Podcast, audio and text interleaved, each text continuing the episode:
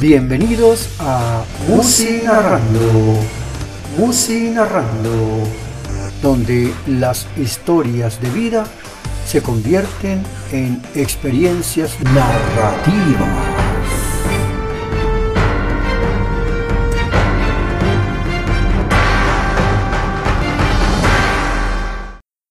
Bienvenidos al nuevo programa Musi Narrando. Estamos haciendo énfasis en que hay canciones que evocan recuerdos.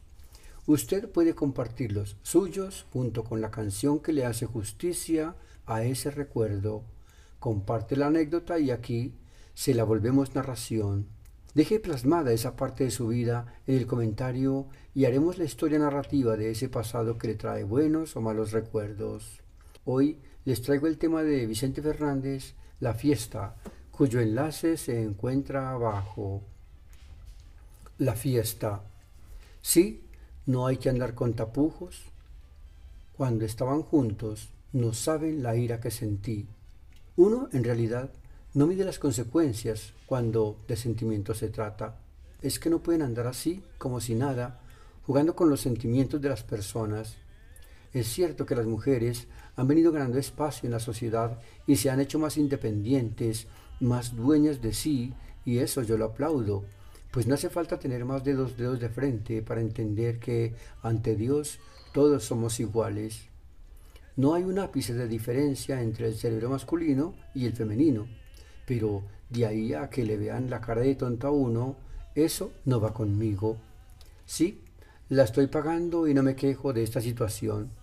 ¿De qué me arrepiento? Eso no hay que dudarlo. Nadie quisiera estar encerrado en una reja por no saber razonar, como dice la gente, o por no saber actuar antes, como murmuraron algunos durante el juicio. Sin embargo, yo, Campo Elías Amador Ramírez, sigo sintiendo, cada día que lo recuerdo, la misma intriga, el mismo dolor y angustia cuando le revisé el celular y encontré esa conversación de WhatsApp donde le decía cosas amorosas a mi mujer a la madre de esas dos niñas que, aunque no eran mías, las cuidaba y quería como si lo fueran, porque ser un alma buena de fe no le cuesta mucho al que siente que ha encontrado en la otra persona la media naranja que estaba buscando. Me mandas a decir con los demás que me sigues queriendo, que ya me perdonaste, que las cosas van a cambiar cuando salga de aquí. Eso espero, porque igual mis sentimientos no han cambiado, porque el amor tiene una cosa que uno no puede entender. Es como una terquedad que se procesiona en el corazón, en el alma y en cada porción de carne que nos rodea los huesos y hasta ellos también se resienten ante una palabra pronunciada por el ser que se ama.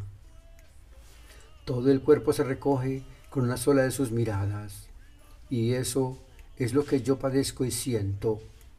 No debería sentir esto porque el amor debe ser algo sublime, sentimental y candoroso, pero en el caso mío las cosas son diferentes. Saber que se ama tan locamente como lo siento yo es dejarse enseguecer por una pasión que quizás me pueda seguir conduciendo a pasos peores. Creo que el problema ha sido mi actividad laboral, porque no se puede llamar profesión cuando uno no cuenta con un cartón que lo certifique. Soy carnicero y eso me permite tomar otra perspectiva del cuerpo humano, no considerarlo fuera de lo común a pedazos de carne estilo semoviente que se unen con el esqueleto para adquirir un movimiento voluntario y que se pueden separar mediante ligeros cortes para hacer de la presentación del producto algo atractivo.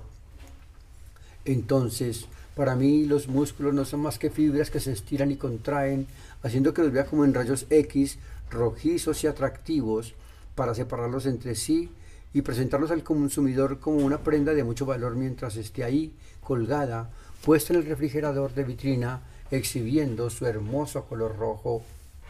Supe que se iban a encontrar. Quería conocerlo en primera persona, no de oídas ni de simples chats. Por eso los seguí, porque quería saber quién era, qué hacía, a qué se dedicaba y, por supuesto, dónde vivía. Los dejé quererse en el parque, le permití la tortura de verlos besarse y acariciarse como dos tortolitos adolescentes que recién están conociendo el amor. Los vi despedirse y soltarse de la mano con la mirada de tristeza por la separación a la que estaban próximos a realizar. Y yo permití todo eso, con el dolor en mi corazón. Las niñas se habían quedado durmiendo en la casa.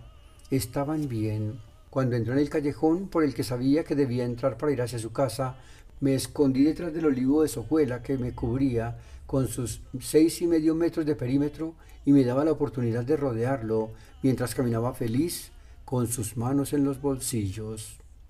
Entonces fue cuando más me encolericé. Tenía puestos mis zapatos y mi sombrero. Eran los míos, no pude dudarlo. Los reconocí cuando pasó muy cerca del árbol y la charolina brillaba con el reflejo de las luces en la calle.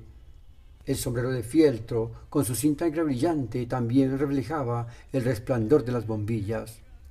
Cuando pasó cerca de mí y le vi la espalda, salté sobre él, acaballándome y sin darle tiempo de respirar tan siquiera, le enterré el puñal donde sabía no le daría oportunidad de forcejear. Vi cómo su corazón era cortado en dos por una enorme daga de carnicero y cayó al suelo como cuando se le pega el corrientazo a la res para que deje de forcejear y sentir dolor. Tomé el cuerpo y lo llevé sobre mis hombros hasta el negocio.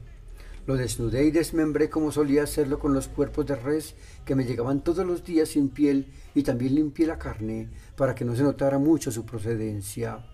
Esos músculos de juventud eran mi mayor admiración. Porcioné las partes, las vísceras las metí junto con las de los otros animales y metí, como otro producto más, los filetes de carne humana, al igual que los de res y cerdo. La diferencia no era mucha. Todo transcurrió normal con el paso de los días. Yo seguí con mi rutina, como si nada. Eso fue un miércoles en la noche y ya el viernes empecé a verla con mucha tristeza. Yo me hice el desentendido y le pregunté que si tenía algún problema, que la notaba muy deprimida. No me contestaba y se iba al cuarto a llorar boca abajo. El pueblo preguntaba por él. Nadie daba razón de su existencia.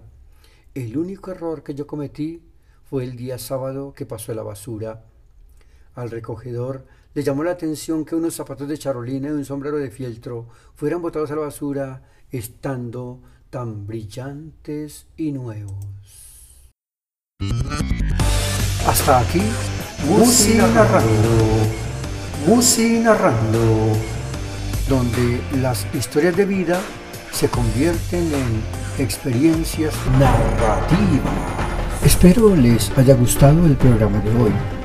Cualquier inquietud, no dude en escribirme en los comentarios que, en lo posible, trataré de contestar les invito a que participen con su propuesta de canción y la historia que generó para que ustedes y yo compartamos esta secuencia de vida surgida de una canción. Suscríbase al canal para que escuche las muchas historias que suceden en el agitado mundo de la existencia humana. Saludos y hasta la próxima.